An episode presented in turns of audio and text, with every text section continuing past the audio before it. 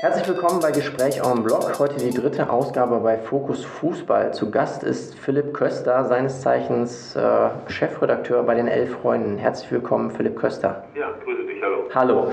Ähm, ich starte direkt mit einer kleinen Fragerunde. Ähm, kurze Frage, kurze Antwort. Dein erstes Fußballspiel? Mein allererstes Fußballspiel Stadion war Arminia Bielefeld gegen Borussia Mönchengladbach 5-0 auf der Bielefelder Alm. 82 müsste das gewesen sein. Wow. Dein, dein erstes Spiel im TV? Mein allererstes Spiel im TV kann ich mich nicht mehr so richtig daran erinnern. Ich glaube aber, dass es dieses Pokalfinale 1980, 81, muss irgendwas mit Frankfurt und Kaiserslautern gewesen sein. Also ein DFB-Pokalfinale. Allerdings so richtig wahrgenommen habe ich dann erst die WM 82. Ah, okay. Das wäre nämlich eine meiner nächsten Fragen gewesen, welches dein erstes Großturnier gewesen wäre. Äh, WM 82, Ja. natürlich vor allem dieses Halbfinale äh, gegen Frankreich, Genau. Klaus Fischer, Fallrückzieher und äh, Didier Fix äh, und äh, Toni Schumacher, der den zusammengebrochenen Uli Stielix trug. Dein erstes Fußballidol? Äh, mein allererstes Fußballidol war Karl-Heinz Förster, äh, knüppelharter Abwehrspieler beim VfB Stuttgart und großartiger Mittelscheitel, den ich übrigens, ich weiß, kurze Antwort, äh, dann auch immer noch versucht habe, von der Frisur her zu imitieren auf dem Schulhof, aber das ist nicht so gut gelungen. Okay. Warum Abwehrspieler? Äh, gar nicht Abwehrspieler, sondern äh, Spieler des VfB Stuttgart vor allen Dingen. Ah, okay. Mhm. Äh, weil meine Mutter mir zu meinem 8. oder 9. Geburtstag mal ein VfB Stuttgart-Trikot geschenkt hat. Dann war ich für drei Jahre äh, Stuttgart-Fan und dann war ich das erste Mal auf der Alm bei diesem Spiel äh, Arminia gegen Gladbach Mhm. und da, zack, hat mich dann richtig gepackt. Okay. Äh, wo guckst du Fußball? Im Stadion oder im Fernsehen? Wo guckst du es lieber? Äh, schwierig zu sagen. Also äh, es ist tatsächlich so, wenn ich, wenn ich ähm, äh, in Bielefeld auf der Alm bin, dann äh, ist es natürlich das Stadion. Äh, bei Hertha ist es fast lieber, äh, obwohl ich in Berlin bin, äh, äh, das TV, weil tatsächlich das Olympiastadion eine ziemliche Zumutung ist, was Atmosphäre und, und, und, äh, und äh, ja, Esprit angeht. Ganz unterschiedlich. Wenn ich bei der Mhm. Union wiederum bin, da ist der Fußball vielleicht nicht ganz so gut, aber da ist es so, dass man wirklich den Eindruck hat, äh, ja, das ist Fußball mit äh, Stehplatz, Gegengrade und so weiter und so fort. Also ganz unterschiedlich. Ich mag beides sehr gern. Ja, also es kommt so ein bisschen aufs Ambiente an, ja. Genau. Okay, gut. Ähm, Waldemar Hartmann oder Rudi Völler? Ganz schwierig. weil, weil Waldi hat man ja tatsächlich einer der großen Helden meiner Günther Hesser Kolumne ist und ich insofern ihm zu großem Dank verpflichtet bin für all die Geschichten, die er in Ja. drei Jahren geliefert hat. Äh, und obwohl ich auch Rudi Völler schätze, muss ich sagen, Waldi Hartmann. Okay. Event-Fan oder Ultra? Äh, keins von beiden. Muss er sich für eins von beiden? Nö, musst du nicht. Du kannst auch- Äh, ich würde mal sagen, irgendwas, äh, noch nicht mal in der Mitte, aber ich würde mal sagen, von der Sympathie her eher bei den Ultras als bei den Event-Fans. Okay, Deutlich. gut. Äh, wer gewinnt am Wochenende? Preußen Münster oder Arminia Bielefeld? Eine Frage, die du mir nicht stellen ich, äh, ich nehme mal an, all das wird ausgestrahlt, nachdem es äh, schon so ist, dass Arminia Bielefeld einen glorreichen 2 zu 1 oder 3 zu 1 Derby-Sieg davongetragen hat. Natürlich. Gut. Letzte Frage, wer wird Meister? Äh, in der äh, In der- Liga, in- Arminia Bielefeld natürlich. Und in der Und Bundesliga? in der Bundesliga, äh, ich möchte mal um dieses ewige Einerlei zwischen Borussia Dortmund und dem FC Bayern zu durchbrechen sagen. Der FC Schalke 04, die Überraschungsmannschaft der laufenden Saison. Warum? Ähm, ich weiß es nicht. Äh, ich finde ehrlich gesagt, dass äh, die haben mir schon in, der letzten Saison eigentlich sehr, sehr gut gefallen und, äh, und ich habe irgendwie so das Gefühl, dass, dass es für so eine Mannschaft mal reif ist. Ich finde irgendwie, dass der, der Auftritt in Piräus mir gut gefallen hat und ich finde es auch in der Bundesliga bisher gut und von daher, ich finde es auch tatsächlich ein bisschen weniger langweilig als ewig die beiden anderen Mannschaften. Ja. Auch ohne Raoul? Ohne Raioul, äh, überschätzt. Ja, okay. Ich muss natürlich sagen, dass ich mich schon sehr freue darüber, dass äh, Runtelar nach wie vor beim FC Schalke spielt. Ja. Äh, und äh, allein der, äh, ihm würde ich mal gönnen, zumal er dann sicherlich auch einen Vertrag für die nächsten Jahre noch unterschreibt. Okay, gut. Gehen wir so ein bisschen ans Inhaltliche. Ähm, In den letzten Tagen kam, konnte man ein bisschen mehr von dir lesen. Äh, Da ging es um ein Interview im Fluter. Und zwar hat Adrian Bechtold ein Interview geführt mit einem homosexuellen Fußballer. Das ist das, was er zumindest äh, von sich gegeben hat. Das ist im Fluter erschienen. Du hast Zweifel an diesem Interview gehabt, beziehungsweise äh, daran, dass das Interview überhaupt stattgefunden hat. Ähm, kannst du so ein bisschen schildern, was so dein Problem mit dem, mit dem Interview ist? Also es sind eigentlich vielfältige Probleme, die ich mit dem Interview habe. Ich bin der Meinung, wenn jemand so ein Interview führt, äh, und da steht dann ja quasi so als solitär in der Landschaft, als einzigartiges Interview, ist es natürlich so, dass das dann quasi exemplarisch gesehen wird für die Situation der schwulen Fußballer in Deutschland. Mhm. Und ich finde, wenn man so ein Interview führt, muss man sowohl als Autor als auch als Redaktion unbedingt dafür Sorge tragen, dass man weiß, dass dieses Interview echt ist und dass die Öffentlichkeit sich darauf verlassen kann, dass es echt ist. Mhm. Und diesen Echtheitsnachweis hat mir ehrlich gesagt die Redaktion viel zu zögerlich geführt. Das sind äh, ganz, ganz viele Dinge, die so, finde ich, im Umfeld nicht stimmen. Äh, zum Beispiel, äh, dass dieser Autor Adrian Bechtold, obwohl er erst 25 ist, äh, dann sehr rasch als ähm, äh, langjähriger Dozent in der Ausbildung gefeiert worden ist, mit dem die Redaktion schon länger und gut und vertrauensvoll mhm. zusammenarbeitet, dass Adrian Bechtold als freier Journalist arbeitet für TV, Online und Radio. Jetzt gab es unlängst dann einen kuschelweichen Artikel in der Taz, in dem es plötzlich hieß, er sei halt kein Profijournalist, mhm. so reingeraten. Äh, dann ging es darum, dass es völlige Unklarheit darüber besteht, wie viele Leute nun eingeweiht waren. Äh, Bechtold hat zunächst behauptet gegenüber der SZ, äh, dass ein paar Kollegen bei der Bundeszentrale eingeweiht gewesen seien. Die hat das dann dementiert. Zum Schluss haben sie dann, weil sie gemerkt haben, dass das nicht funktioniert, plötzlich angefangen, äh, äh, dann bei der SZ eine Korrektur zu verlangen. Also das war zunächst das Setting. Ich will da gar nicht auch zu weit ausholen. Ich habe dann ja auch meine ganzen inhaltlichen Bedenken, insbesondere um die Frage, wie viele Leute nun in der Mannschaft eingeweiht sind und warum man dann, wenn tatsächlich die ganze Bundesliga offenkundig davon weiß, man diese Geheimnistuerei betreiben muss, habe ich alles sogar niedergelegt. Aber im Kern geht es mir eigentlich darum, die Redaktion hätte dafür sorgen müssen, dass die Öffentlichkeit sich darauf verlassen kann, dass das echt ist. Mhm. Das hat er für mich nicht getan. Also das, das heißt, du siehst so ein bisschen den mangelhaften Journalismus, nicht so sehr geht es ja auch so um die Sache. Also ich meine, der Spieler, ob es ihn jetzt nun gibt oder nicht, äh, dem Ansehen dieses Spielers wird vielleicht auch geschadet, wenn es halt mal irgendwann rauskommt. Ähm, wo, wo würdest du da den Schwerpunkt setzen? Also ich äh, muss natürlich auch sagen, dass äh, ich diese, diese Diskussion anhand von anonymen Interviews darüber, wie die Situation der schwulen Fußball-Bundesligaspieler ist, äh, relativ redundant finde.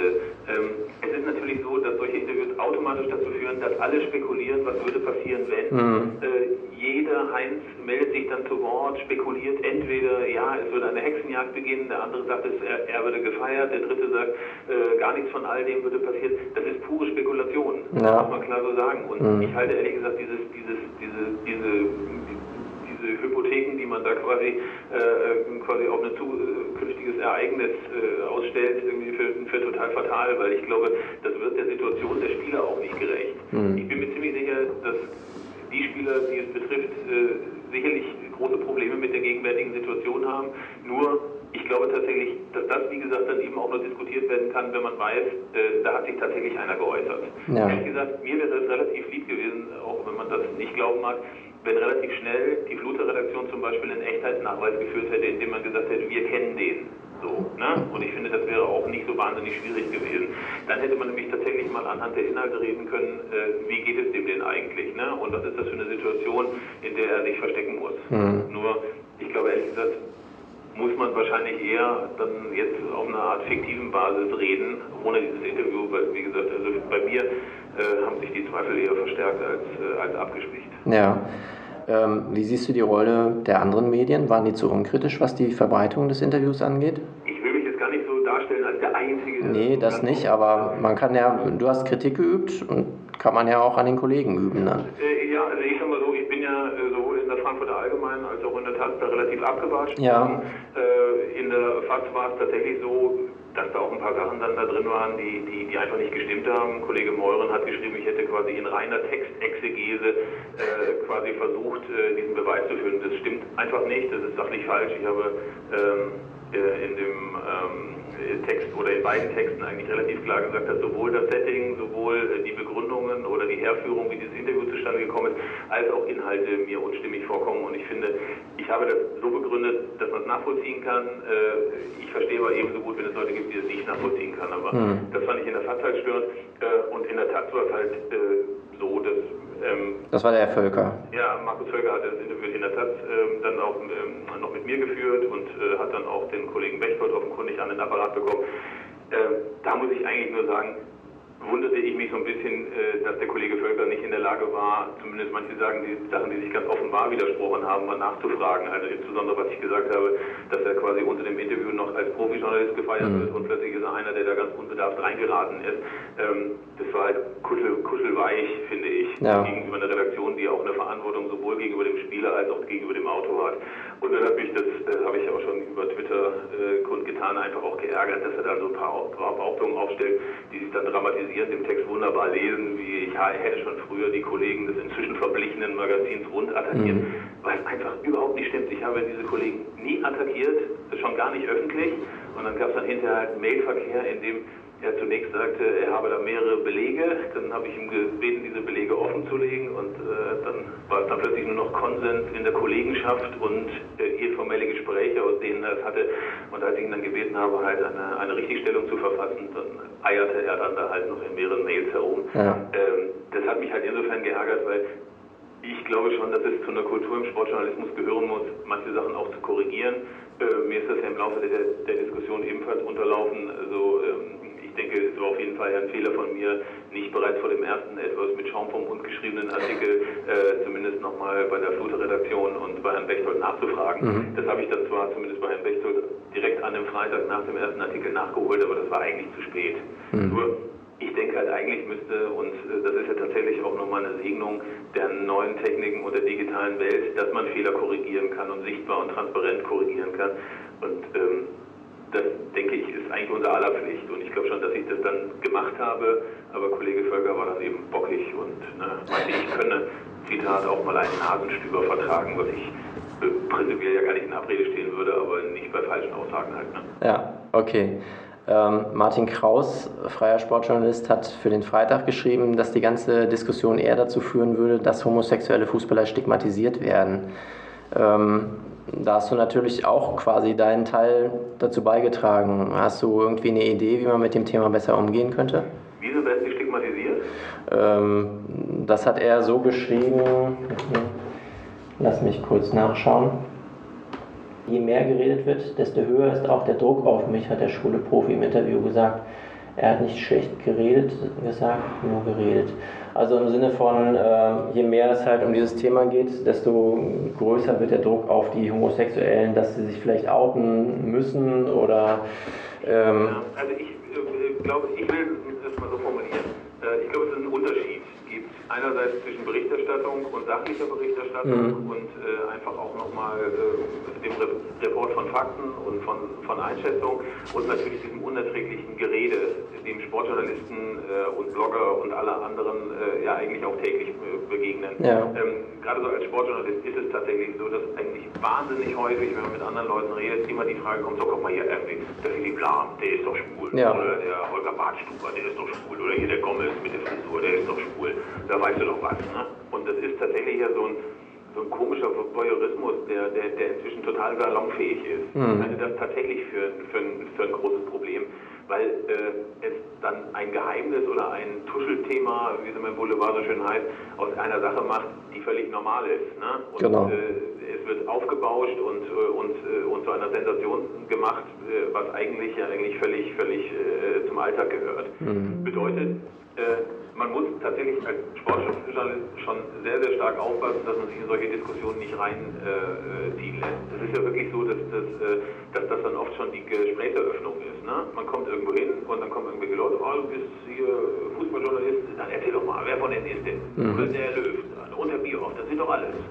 Und das ist natürlich so ein, so ein Getratsche, das mich manchmal auch so ein bisschen, äh, bisschen zweifeln lässt, ob äh, die Fußballszene tatsächlich schon bereit ist. Ne? Ja. Das, äh, also äh, wir sagen ja immer so schön, äh, das Fußballvolk ist aufgeklärt. Ja, ja natürlich. Ähm, mhm. Die äh, Spieler können damit umgehen, die Fans können damit umgehen. Und gleichzeitig ist es ja noch nicht mal im Stadion, sondern wirklich dieses allgemeine Getratsche, das einem das so schwer macht. Ne? Mhm. Und ich muss auch ehrlich sagen, mich ödet das auch wahnsinnig an, dieses Gelaber. Also diese, diese, diese Gespräche, wo es wirklich nur darum geht, tatsächlich eigene Meinungen, eigene Vorurteile und eigene Ressentiments noch bestätigt zu bekommen. Mhm. Also, oh, der, der Philipp Lahm, der redet ja schon so und jetzt hat er noch ein Buch geschrieben, in dem er nochmal darauf Bezug genommen hat. Also wenn der nicht und in Köln erzählt man sich und so, ja. dieses unerträgliche Getuschel und Getratsche, ähm, äh, ist halt, ist halt äh, grauenhaft. Aber man muss tatsächlich sagen, dass das nicht nur äh, beim Thema Homosexualität so ist, sondern auch beim Fremdgehen.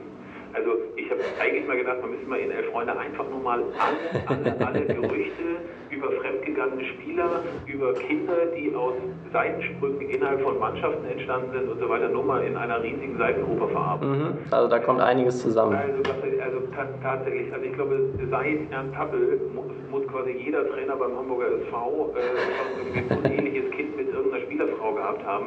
Ich meine, das ist teilweise wirklich total unerträglich, weil es auch ja nicht so ist, dass da irgendjemand irgendwelche Insiderkenntnisse hat, sondern es ist einfach nur böswilliger, übler Tratsch. Mhm. Und es beteiligen sich ganz, ganz viele Leute daran. Ich würde da sogar die Sportjournalisten eher mal in Schutz nehmen. Die sind eigentlich immer nur die, die dann zur Beweisführung herangezogen werden. Okay, wer ist das dann? Der Boulevard einfach nur? Oder? Nee, das, ist, das, das, sind, das sind ja äh, Leute, denen man auf der Straße begegnet oder, oder denen man in, in Kneipen begegnet oder im Fußballstadion. Die sagen dann, hier, du musst das doch wissen, äh, hier, der äh, XY, der Nationaltrainer, Bundestrainer, Vereinstrainer XY, da habe ich gehört, der ist ja mit ja. der Frau vom Sohn zusammen und die ist nämlich jetzt schwanger und deswegen ist der nämlich aus Stadt 1 nach Stadt 2 gewechselt. Genau. Und das, Schönste ist der neue Trainer da. Da wohnt die Dame, die wohnt jetzt alleine, was man über Markus Babbel gehört hat.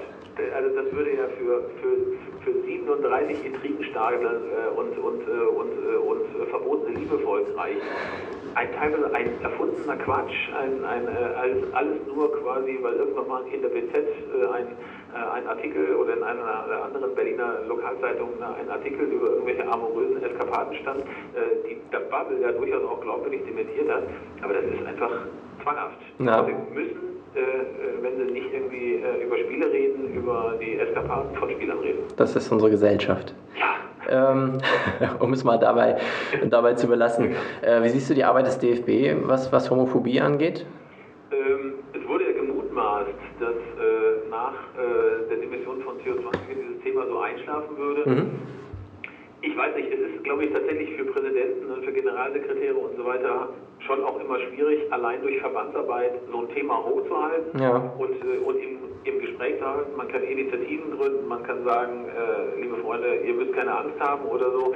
Aber es ist natürlich auch die Frage, wie man nachhaltig zum Beispiel jetzt bei dem Thema Homophobie Akzente setzt. Ne? Mhm. Also ich finde, so Appelle gehen dann ganz, ganz schnell in so eine Art äh, wohlfeilen äh, Katastrophentourismus. Mhm. Also man sagt, äh, ähm, ja, äh, wenn mal der, es der Fall ist, dann kann er sich auf unsere Unterstützung verlassen. Und natürlich sind wir gegen Homophobie, äh, aber ich glaube, als Verband landet man dann schnell bei so grauenhaften Aktionen wie hier Geh deinen Weg, oder, genau. Oder, auch keine Macht den Drogen oder so, was dann halt äh, tatsächlich irgendwann so eine, eine dieser grauenhaften staatlichen, öffentlich-rechtlichen Kampagnen sind, in der sich irgendwie jeder wiederfinden kann und damit auch irgendwie gar keiner. Ja, was, was sagst du zu Geh deinen Weg?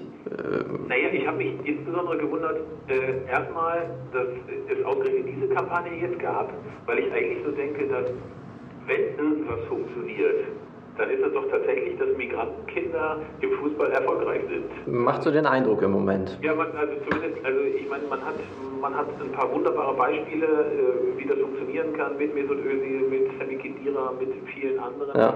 Äh, ähm, äh, und ich habe eigentlich das Gefühl, da gibt es momentan keinen riesigen Leidensdruck. Also wenn ich mir anschaue, wie viele junge Talente es inzwischen da gibt, wie sehr auch zum Beispiel deutsche Auswahltrainer um Migrantenkinder buhlen, also, also um die Nachfahren von mhm. deutschen Einwanderern buhlen, dann finde ich das ja erstmal erstmal eine schöne Sache. So, ne? Also insofern hat man nicht das Gefühl, dass das jetzt der größte, der größte Problembezirk des deutschen Fußballs ist. Nee, da gäbe es noch ein paar andere. Ja, und deswegen fand ich dann eben auch dieses Geh deinen Weg wahnsinnig beliebig und irgendwie dann auch meiner Meinung nach auch so, so, so, äh, so tatsächlich so wenig zielgerichtet. Mhm. Und das wurde natürlich nochmal dadurch verstärkt, dass Angela Merkel sich dann auf der Pressekonferenz dieses Integrations, äh, dieser Integrationskampagne ausgerechnet nicht um die Ausländer erstmal äh, äh, sprach, sondern äh, quasi als einziges Zitat dann ihre, ihre beschwichtigende Geste gegenüber homosexuellen Fußballern in der ja. Presse war. Also tatsächlich, glaube ich, äh, versucht so eine Kampagne, wie es zwangsläufig fast alle anderen Kampagnen dieser Größenordnung auch machen müssen. Mhm. Okay, ähm, jetzt war es am zweiten Spieltag, war die Erklärung der Mannschaftskapitäne in den, in den Stadien äh, gegen, was war es, gegen Gewalt? Ich höre da immer gar nicht hin. Man, man konnte es auch teilweise immer nicht verstehen, was sie denn genau erzählt haben. Ja, genau. Das ist auch so eine Aktion, wo ich dachte, hm, welchen Sinn hat die? Äh, ich muss gestehen, ich habe die gar nicht, äh, also wenn äh, Fußballer irgendwas vorlesen, was ihnen von irgendeinem Offiziellen gedrückt mhm. worden ist, höre ich meistens gar nicht hin. Also du meinst, es war gegen Gewalt? Ich meine, ja. Ich, ich glaube ja. Also ich sag mal so, wir als Elf Freunde und ich persönlich haben tatsächlich auch eine, eine durchaus dezidierte Haltung zu diesem ganzen Gewaltproblematik. Ja. Also ähm, ich glaube tatsächlich, man kann immer noch mal darüber reden, wie das Verhältnis von Ultras, von, von, von aktiven Fans generell Historie und Gegenwart zur Gewalt war. Ich glaube, das war ja immer so eine schwierige Frage. Ne? Mhm. Äh, wie, äh, wie halte ich damit und wie solidarisiere ich mich, wenn äh, irgendjemand verstrickt ist in Gewalttätigkeiten und so weiter. Aber ähm, ich halte momentan, was eben äh, seitens der Verbände passiert, seitens auch der Vereine passiert, für einen sehr, sehr gefährlichen Weg. Weil derzeit tatsächlich äh, die Konfrontation mit den Anhängern äh, in der, äh, im Mittelpunkt steht. Also man hat nicht mehr das Gefühl, dass momentan der Dialog gepflegt wird, sondern dass tatsächlich erstmal draufgehauen wird no. und versucht wird, klare Kante zu zeigen mhm. gegenüber Anhängern.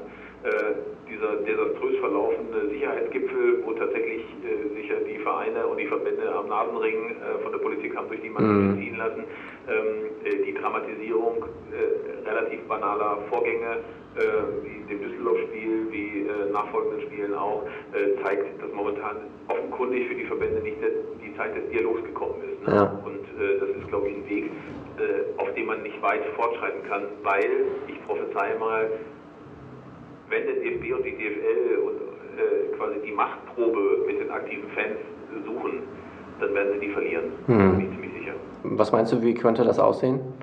Naja, die Frage ist, mit wie vielen Restriktionen man aktiven Fans oder wie sie dann wahrscheinlich auch Verbandsseite Problemfans halten, wie sehr man denen den Stadionbesuch verleitet. Ja. Also man kann natürlich äh, die äh, die Blöcke, die Fanblöcke auch noch zu solchen tristen Arealen machen, wie es die Sitzplatzblöcke schon sind, mhm. auf denen dann die Konsumenten sitzen und äh, Fähnchen schwingen und, äh, und ihre Wurst essen, mit der Knappenkarte bezahlen und, äh, und, und konsumieren. Ne? Ja. Das, äh, das, kann man machen. Äh, nur auch dem DFB und auch der DFL muss klar sein, dass sie damit am Erlebnis Stadion rütteln. Mhm, ne? also auf jeden Fall. Natürlich ganz ähm, zunächst mal natürlich für, für die aktiven Fans selber. Ne? Äh, aber auch tatsächlich für die, für, für, die übrigen Anhänger. Man sollte mal vielleicht mal eine Umfrage machen, nur mal um die Bedeutung klar zu machen, auch dieser aktiven Anhänger. Wie viele Leute eigentlich in Dortmund äh, ins Stadion gehen, auch weil es die, die Tribüne gibt. Ne?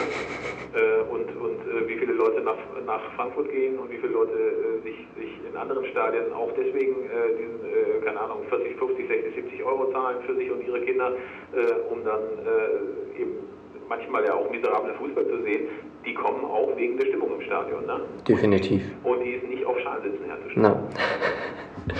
Gut, wir lassen es dabei, was das Thema angeht. Ich möchte ein bisschen noch mit dir über die elf Freunde sprechen.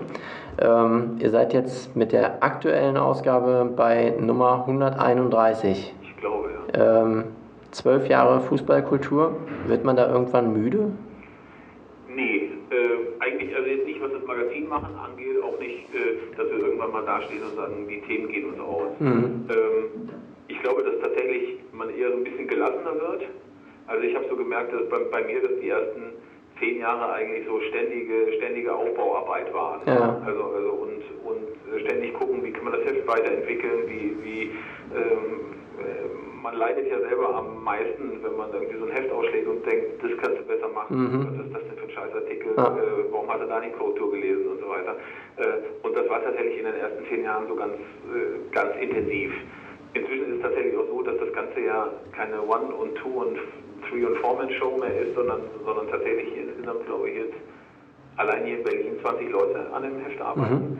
Ähm, und das macht schon auch gelassener, ne? weil ja. man um sich herum auch schon relativ viele Leute hat, wie Christoph Biermann, wie Tim Jürgens, wie Jens Kirschnick und Konsorten, die, die einfach auch sehr erfahren sind, äh, äh, die auch einen guten Blick für Themen haben äh, und die tatsächlich auch einfach professionelle Magazinmacher sind. Ja.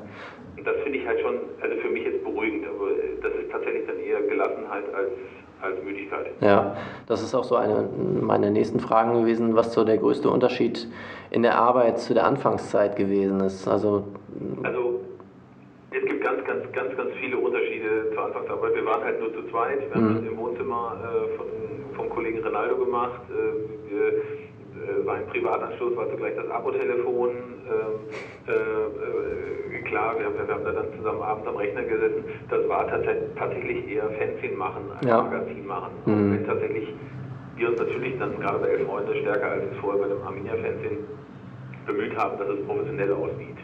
Äh, es ist natürlich auch so, dass, dass die Existenzangst nicht mehr da ist. Also es war ja wirklich so, dass wir in den ersten zweieinhalb oder fast drei Jahren eigentlich immer am Rande des Bankrotts waren. Ja. Also die Schulden beim Drucker stiegen halt immer weiter an mhm. äh, und irgendwann bei 50.000 Euro Schulden wollte er uns ja eigentlich den Hahn drehen, als wir dann quasi mit dem Intro-Verlag da zusammengegangen sind. Also äh, allein schon nachts nicht mehr schweißgebadet aufwachen und denken, um Gottes Willen, was passiert denn jetzt, wenn der Drucker sagt, Geld her, ja. dann wäre es ja sofort ausgegeben. Mhm. Gibt es trotzdem irgendwas, was du aus der Zeit vermisst? erstmal äh, ist es natürlich wahnsinnig faszinierend und schön und aufregend, so ein neues Magazin zu machen. Alles geht. Du kannst quasi, auch wenn du zu zweit bist, und Ronaldo hat ja vor allen Dingen Fotos und ja. gemacht, mhm. konnte man natürlich textlich schalten und walten, wie man wollte.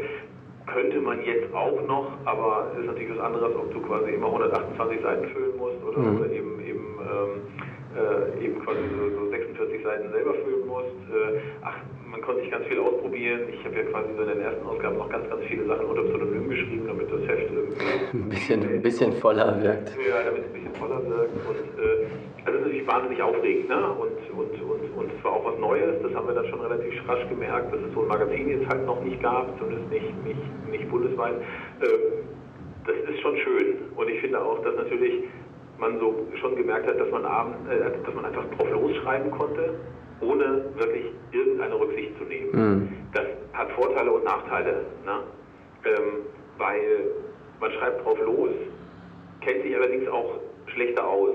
Ja. Also ich sag mal so, vieles, ich, also ich, ich merke halt so, dass wir früher äh, auch vieles idealisiert haben, was ich heute nicht mehr machen würde. Mhm. Äh, Einblicke, Einblicke ins Fußballgeschäft führen eben auch dazu, dass man Sachen einerseits differenzierter betrachten kann und kenntnisreicher betrachten kann, aber womöglich fehlt dann tatsächlich auch manchen Artikeln eine gewisse Schärfe, die man sich, sich früher erlaubt hat. Mhm. Ne? Okay. Was ist heute definitiv besser? Also du hast eben schon mal erwähnt, dass du nachts nicht mehr schweißgebadet aufwachst. Ähm, gibt es irgendwelche Vorteile? Ihr habt ja auch einen gewissen Ruf einfach, also, jetzt nach zwölf Jahren. Ich, ich merke natürlich, dass manche Sachen einfach wirklich, wirklich wunderschön sind, weil sie von innerlicher Natur sind.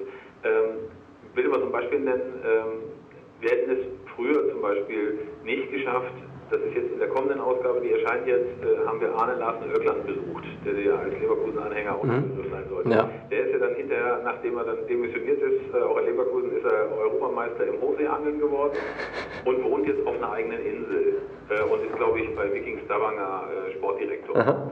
Und dann hat jetzt unser Kollege Andreas Bock und ein Fotograf, den wir vorher nicht kannten, äh, äh, ähm, haben den besucht und begleitet und bei diesem Besuch sind so wunderschöne Fotos entstanden von, äh, von Öckland. Mhm. Also, dass ich fast sage, ich will nicht so sagen, das sind die besten Fotos, die jemals bei Freunden erschienen sind, aber das sind wirklich, wirklich großartige, einfühlsame, tolle Bilder, an denen man sich echt nicht satt sehen kann. Und der Punkt ist, ganz früher, im Jahr 2001, 2002, hätten wir uns irgendwelche Agenturfotos besorgt und das wäre ja. dann. Mhm. Also zum Beispiel, wenn, wenn man sieht, was man heute für Fotografen irgendwo zu Terminen schicken kann. Also richtig tolle, tolle Fotografen das gab es früher halt nicht so. Ne? Mhm. Und du kannst heute auch eben, eben länger äh, äh, schreiben, du kannst dir mehr Zeit lassen für manche Sachen.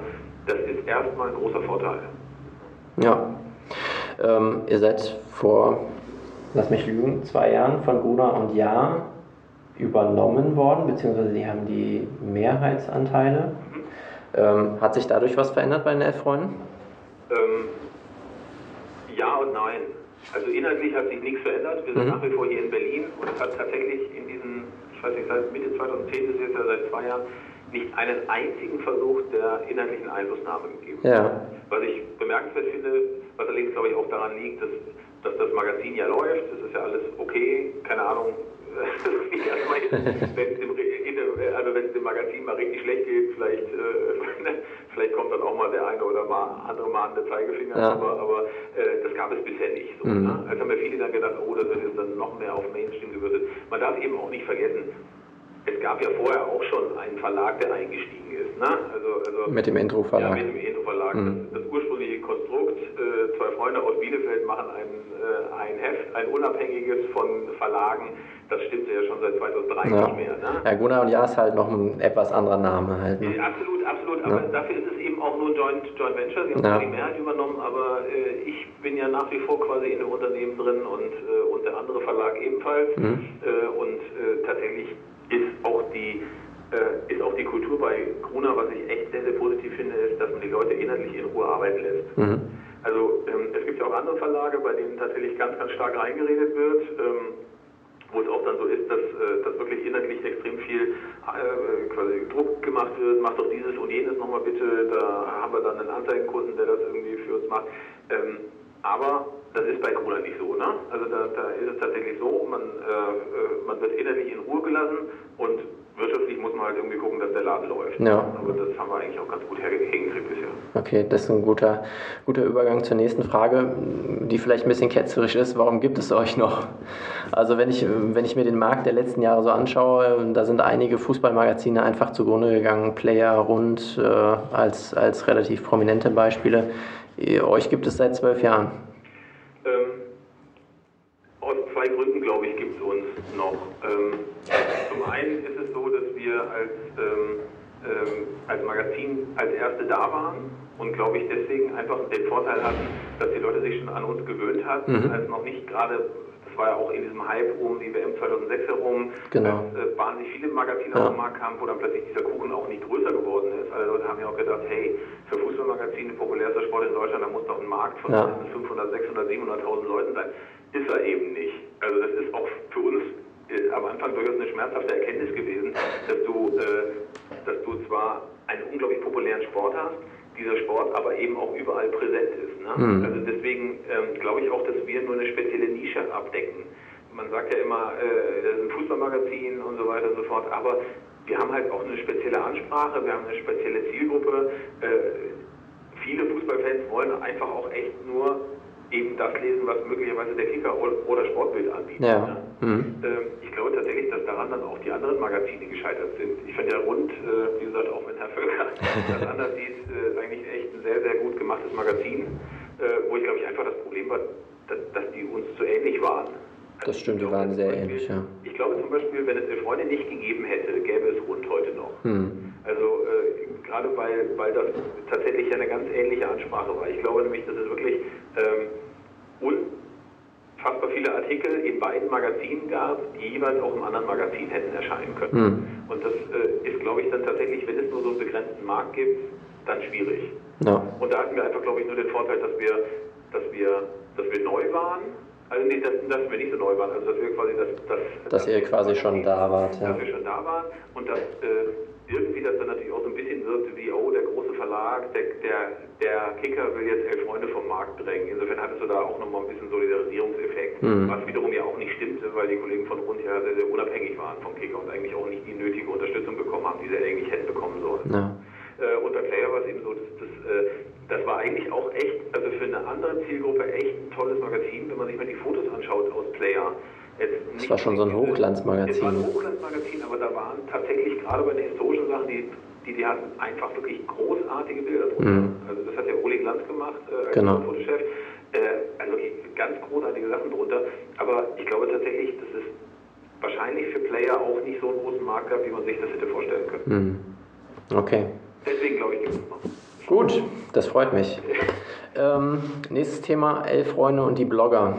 Ähm, ihr seid eines der ersten Magazine gewesen, im Sportbereich auf jeden Fall, die auch so ein bisschen in die Blogs geschaut haben. Ähm, es gab äh, die wöchentliche Blogschau äh, auf der Webseite.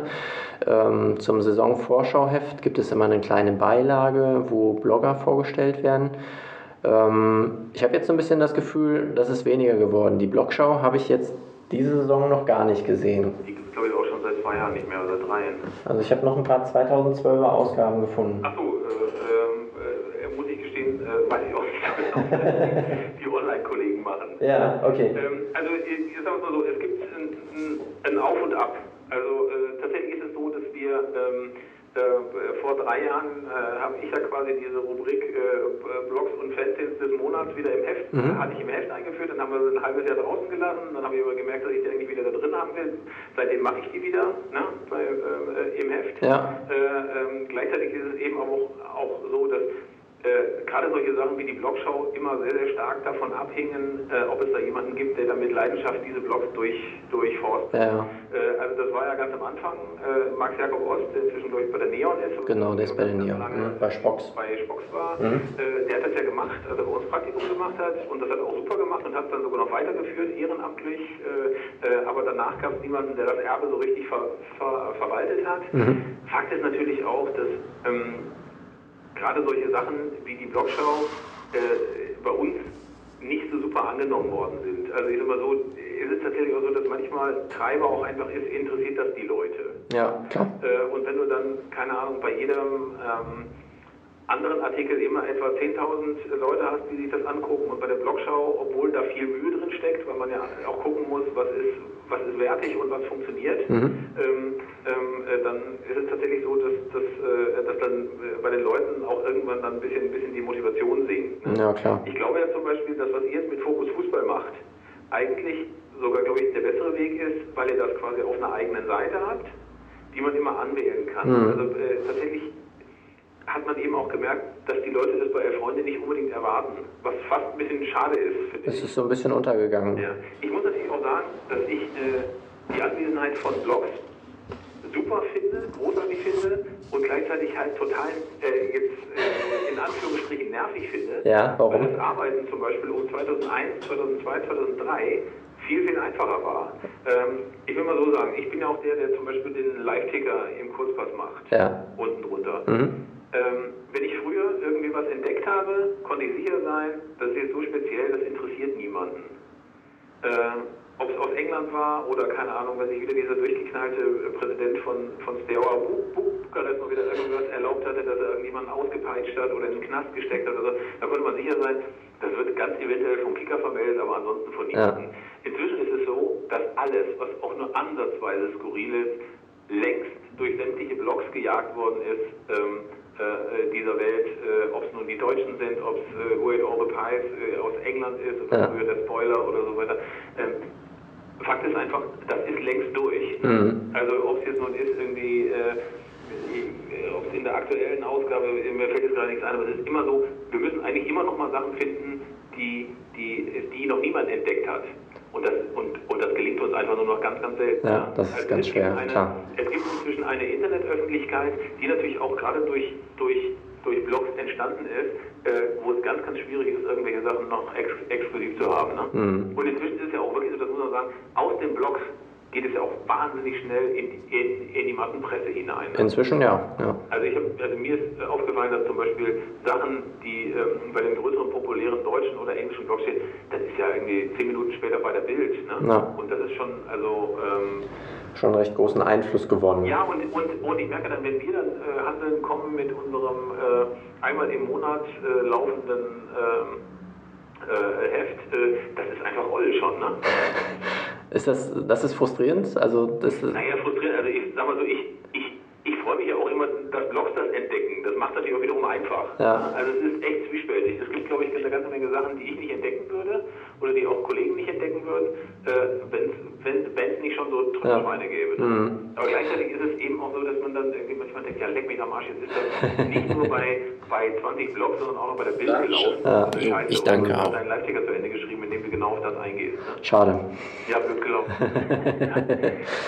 ja. äh, in dem Zusammenhang soziale Medien, was, was sagst du zu dieser Kommentarkultur, die da herrscht? Also ihr habt ja auch einen Auftritt bei Facebook, ihr seid bei Twitter. Ähm, da kommt ja ganz, ganz viel rein. Und, äh also ich, ich muss ja sagen, ohne jetzt so Leute bei Facebook beleidigen zu wollen, also einer der großen Fehler, die wir, glaube ich, tatsächlich bei unserem Online-Relaunch gemacht haben, ist tatsächlich unter unsere, ähm, also, also, also diese, diese Facebook-Nummer mit, äh, äh mit unseren Kommentaren zu verknüpfen. Ja. Mhm. Ähm, uns ist das in der Form einfach nicht klar gewesen dass das ähm, sich so unterscheidet. Hätte man aber darauf kommen können, wenn man ein bisschen stärker darauf geachtet hätte. Ähm, es ist teilweise dieses, dieses runtergerotzte, äh, weder auf Interpunkt Diskussion, noch auf Rechtschreibung, noch auf Sinn achtende Rumgerotze, was du gerade so bei Facebook halt relativ häufig hast, ja. äh, äh, ist tatsächlich für eine, für eine schöne Kommentarkultur, die halt auch davon ausgeht, dass zum Beispiel und bei den Kommentaren sich auch wertvolle Hinweise finden, tödlich. Mhm. Also äh, die Leute schreiben halt nur noch einen Satz, äh, Scheiße oder gefällt mir oder ja. äh, was ist das denn für ein, für ein hässlicher Sack oder also das ist ja das, das ist, da gibt es ja keine Grenzen. Ne? Und ähm, wenn ich mal sehe, was wir bei uns im Forum teilweise für unfassbar intelligente Leute haben äh, und auch wirklich, die sich dann zu Wort gemeldet haben. Ich meine, da sind auch ein paar richtige Spinner drunter so, aber, äh, äh, aber da sind einfach zu 90 Prozent wirklich, wirklich intelligente Leute drunter. Äh, und natürlich ist das für die total ätzend, wenn, wenn die sich dann, nachdem so ein Forum gewachsen ist, dann plötzlich mit mit diesem Riesenhaufen Idioten da zusammensitzen mhm. müssen. Ja. Und das ist, äh, also, also wir, wir arbeiten ja gerade noch daran, das alles komplett rückgängig zu machen, aber das ist, äh, also das war sicherlich so mit der, der größte Fehler, den wir da gemacht ja. haben. Ähm, wie sehr trifft dich Kritik, die da manchmal in den Netzwerken äh, verbreitet wird? Kannst du dich davon völlig distanzieren? Jetzt auch im, im Zusammenhang mit dieser Fluter-Geschichte? Ähm, also ich muss gestehen, dass wenn so, ähm, also ich diskutiere gerne, auch gerne mit, das finde ich auch völlig okay. Ähm, ich glaube, ich, ich meine, man merkt ja schon, äh, was einigermaßen Substanz hat und inhaltlich ist und was einfach nur drauf geht, weil einer gerade schlechte Laune hat oder weil no. der Kaffee über die Hose gelaufen ist. Ne? Also all das, was da irgendwie persönlich wird, kann man auch ignorieren, ohne dass man da psychischen Schaden irgendwie davon trägt. So, ne? No. Ähm, ich glaube auch, dass ähm, es ja immer so ist, das wird bei dir nicht anders sein und bei, bei Bloggern auch, jeder, der da irgendwie sich, sich in die Öffentlichkeit begibt, äh, äh, macht sich angreifbar. Macht sich angreifbar und, und, äh, und ist auch ähm, äh, ist auch in Gefahr, dann irgendwie von irgendwelchen Leuten, die das die, die äh, zwar nicht substanziell irgendwie beizutragen haben, aber immer mal einen flotten Spruch auf den Lippen haben, äh, dann da auch irgendwie angemacht zu werden. Das finde ich auch völlig okay. Mhm. Und wenn ich immer so sehe, wenn ich mal summiere, was so, was so an sinnvollen Sachen und, äh, und, und Beleidigungen irgendwie so, so, so reingekommen ist, dann gibt es trotz allem immer noch mal wirklich auch, äh, auch viele Sachen, die einen dann zum Nachdenken anregen. Also ich finde ja zum Beispiel die Diskussion darüber, ob meine meine Gründe ausreichen, jetzt äh, die Echtheit da anzuzweifeln, finde ich ja durchaus, durchaus spannend. Legitim, ne? ja. Man hat ja so seine, seinen eigenen Blick auf die Dinge und, äh, und, und ist sich sicher, dass das Ding nicht echt ist oder ist sich halb sicher ja. oder, oder, oder, zweifelt. Das finde ich ja durchaus eine Diskussion darüber, zum Beispiel, äh, äh, hätte man dann nicht noch mehr recherchieren müssen oder hätte, äh, darf man überhaupt sowas in die Welt setzen oder gilt da nicht die Unschuldsvermutung und so weiter. Finde ich nicht, aber man kann da, da, darüber diskutieren. Und deswegen fand ich zum Beispiel in der Vergangenheit, in den letzten Tagen, die Diskussion darüber eigentlich so ganz okay. Ja. Also wenn ich dann noch, es gibt ja immer ein paar Hysteriker, die das, äh, ne? Die, die das ja immer, so, klar. Um, um, um, sich wichtig zu machen. Aber ich finde, das kann man auch ausblenden. Ja. Ne? Es ist halt so, ähm, finde ich schon, dass, dass, dass manche sozialen Medien wirklich dazu neigen, schnell mal einen Satz äh, äh, irgendwie zu dem Thema äh, reingerotzt äh, und damit sollen die anderen sich dann mal beschäftigen. So, ne? Mhm. Das finde ich dann äh, oft auch jetzt nicht die Diskussionskultur äh, schlechthin, die man so finden müsste. Ich finde das ist natürlich auch bei Twitter durchaus das Problem, du musst sie so kurz fassen. Ja. Äh, und manchmal verkürzt du natürlich auch echt unzulässig. Das geht ja allen so. Ja. Ne? Also dann musst du gucken, oh, das ist nur noch irgendwie. Ist dann gerne mal missverständlich. Äh, zwei Zeichen und dann fügst du genau das Wort nicht ein, das es eigentlich sein müsste, no. um beispielsweise irgendwas ein bisschen abzuschwächen. Ne? Mhm. Aber das ist, ähm, keine Ahnung, ich glaube, damit muss man sich dann tatsächlich äh, irgendwie abfinden, wenn man sich überhaupt mit dem Medium einlässt. Ja. Ähm, wie viel Kritik habt ihr so früher reinbekommen, also an Leserpost auf dem, auf dem guten alten Weg? Äh, äh, gab es das so? Also ich finde es tatsächlich, also früher gab es ja eine unglaubliche Masse an, an richtiger Briefpost, Aha. was ich auch echt super fand, also weil das ist ja irgendwie dann auch echt super, wenn dann irgendwie Opas irgendwie in Sütterlin schreiben oder, äh, oder auch so junge Leute irgendwelche Sachen gebastelt haben, also das, das war schon auch echt sehr, sehr nett. Inzwischen kommt schon tatsächlich alles 99 Prozent elektronisch rein. Ja. Äh, andererseits ist es tatsächlich auch so, dass wenn es so um Kritik geht, es ja wirklich auch das Phänomen gibt, dass eigentlich seit der vierten Ausgabe schon gemodert wird, dass wir früher besser waren. Also es ist ja auch wirklich so, dass inzwischen es ganz, ganz viele Leute gibt, oder viele Leute, also die Leute, die uns kritisieren, sagen, früher war alles besser und beziehen sich dann oft auf eine Zeit, in der andere ge gebrüllt haben. Da, da war alles besser. besser ne? mhm. Also inzwischen ist es zum Beispiel so, es gab meiner Meinung nach zum Beispiel eine Phase so um 2004, 2005 rum, die ich echt grauenhaft fand bei Elf Freunde, weil wir da ganz viele Sachen drin hatten, die so, die so eigentlich aktueller Fußball waren, ohne dass wir die Möglichkeit gehabt hätten, wirklich zu recherchieren. Ja, also das Hintergründige, Hintergründige fehlte so ein bisschen. Also, also, es gibt tatsächlich, ich kann mich so an so ein paar, äh, paar Ausgaben erinnern, äh, die ich jetzt heute mir nicht mehr quasi als E-Paper runterladen würde. also, so, das ist dann schon so, dass ich ähm, ähm, dann so manchmal denke, irgendwie, ähm, also jetzt zum Beispiel, wenn einfach nur Leute sagen, oh, ey, früher war alles besser, dann nehme ich das nicht ernst. Mhm. Aber wenn einer sagt, pass mal auf, ihr habt früher die und die Geschichten drin gehabt, die fehlen mir heute, dann, dann, ne, dann nehme ich das ernst. Ja. Und das finde ich auch, auch völlig okay, solche Kritik zu äußern. Okay. Äh, kommen wir nochmal zu den Bloggern. Ähm, das Saisonheft, äh, Saisonvorschauheft ist jetzt wieder erschienen. Ähm, es gab kritische Stimmen, dass da so Leute drin sind wie Arndt Zeigler oder Dieter Matz, äh, zusammen mit Fanbeauftragten. Es wurde so ein bisschen das Konzept vermisst. Äh, wer soll da dargestellt werden? Warum müssen da Leute rein, die sowieso schon ein relativ großes Publikum haben? Also, äh, es gibt so ein paar äh, Aspekte. Ursprünglich war es wirklich so, dass wir gesagt haben, Blogger müssen da rein. Mhm. Ne? Ähm, es ist dann manchmal so, dass man zum Beispiel sehr, sehr froh ist, wenn zum Beispiel einer wie Arndt Zeigler verlässlich. Äh, man äh, hat einen guten Draht zu ihm, äh, man schickt Arndt eine Mail und zwei Stunden später ja. ist der Bloggerfrage eben nicht der Bloggerfragebogen, aber, aber der Fragebogen, der Fragebogen ist da. Mit witzigen und unterhaltsamen Antworten mit Sachen, die genau in unseren Kosmos reinpassen. Mhm. Ne?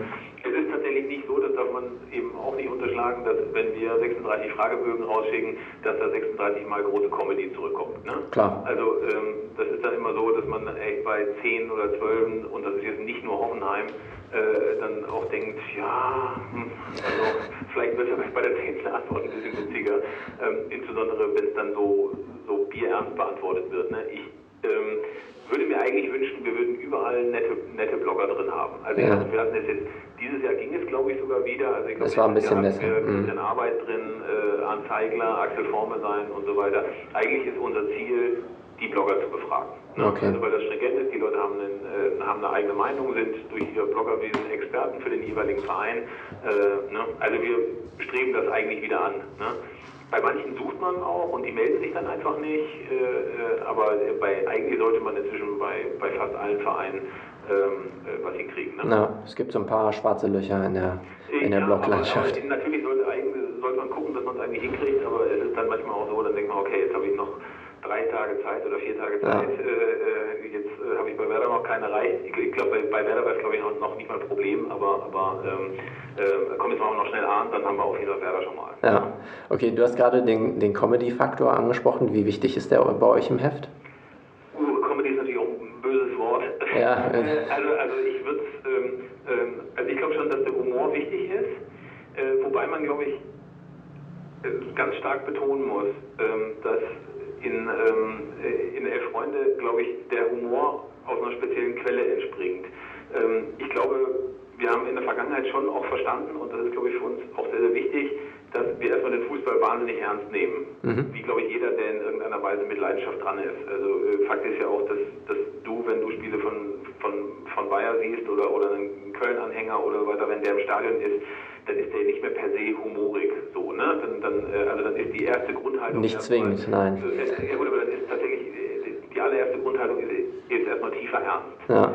Und aus diesem tiefen Ernst, mit dem man dieses vergleichsweise banale Spiel sich anguckt und seine, seine oft etwas peinlichen Riten und, äh, und äh, der falsche Pathos, der da teilweise auf dem Rasen und, und in der Inszenierung dieses Spiels drangebracht wird, der ist andererseits bei allem Ernst, mit dem man dieses Spiel sieht, eben auch nur mit Humor zu ertragen. Ne? Mhm. Und ich glaube tatsächlich, dass es schon darum geht, äh, dass aus diesem, diesem, diesem Ernst und teilweise natürlich auch nochmal dieser, dieser diese Distanz, die man, die man mitunter dann eben doch noch hat, äh, dass daraus Humor entsteht. Ne? Also das ist dann, glaube ich, eher immer eine Mischung aus Selbstironie und, und, und, äh, und natürlich tatsächlich irgendwie einen hoffentlich wachen Blick darauf, was sich an Absurditäten so im, im, im Fußball tut. Ne? Mhm.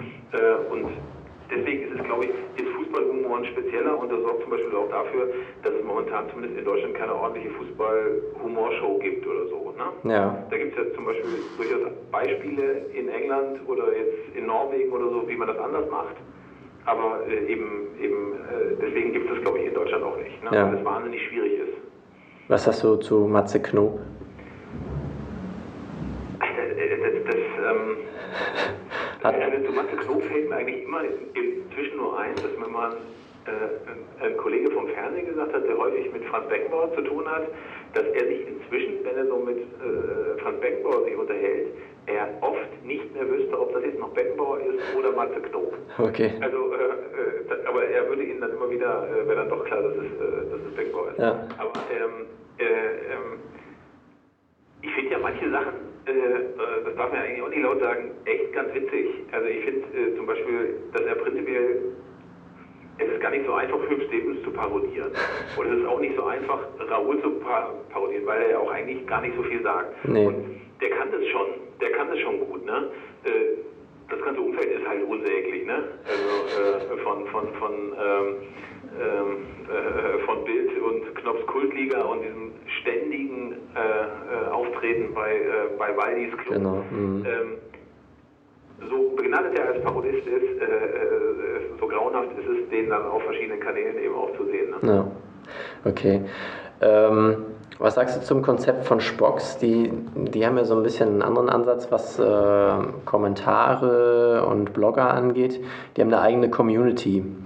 Ähm, du hast das vorhin schon mal angesprochen, dass ihr ja auch sowas in der Art habt. Ähm, ich glaube tatsächlich, dass äh, Spox nochmal wirklich den, den großen Vorteil hat, oder beziehungsweise sich das natürlich auch geschaffen hat über all die Jahre, dass sie eine, eine zur Gestaltung und äh, zum eigenen äh, dynamischen Machen äh, äh, groß, also sehr motivierte Leute haben. So, ne? Also eine Community lebt ja wirklich dadurch, dass die Leute selber eine attraktive Möglichkeit zum Publizieren haben, Mhm, genau. aber auch was zu sagen haben, Ideen haben, schöne Sachen schreiben und so weiter. Und ich finde, das hat Spox echt sehr, sehr gut hingekriegt. So, Mhm. ne?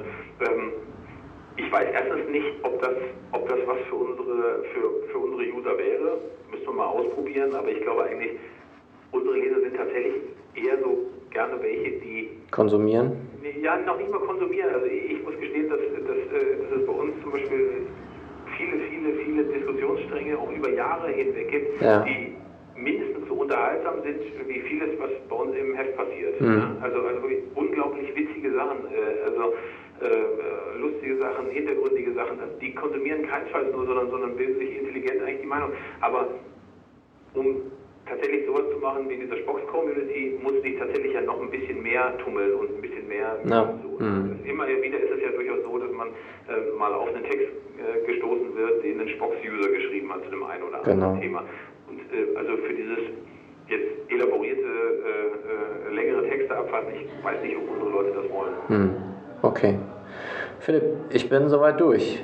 Ja. Vielen, vielen Dank für das Interview. Gar kein Problem, hat mir. Mir auch. Danke.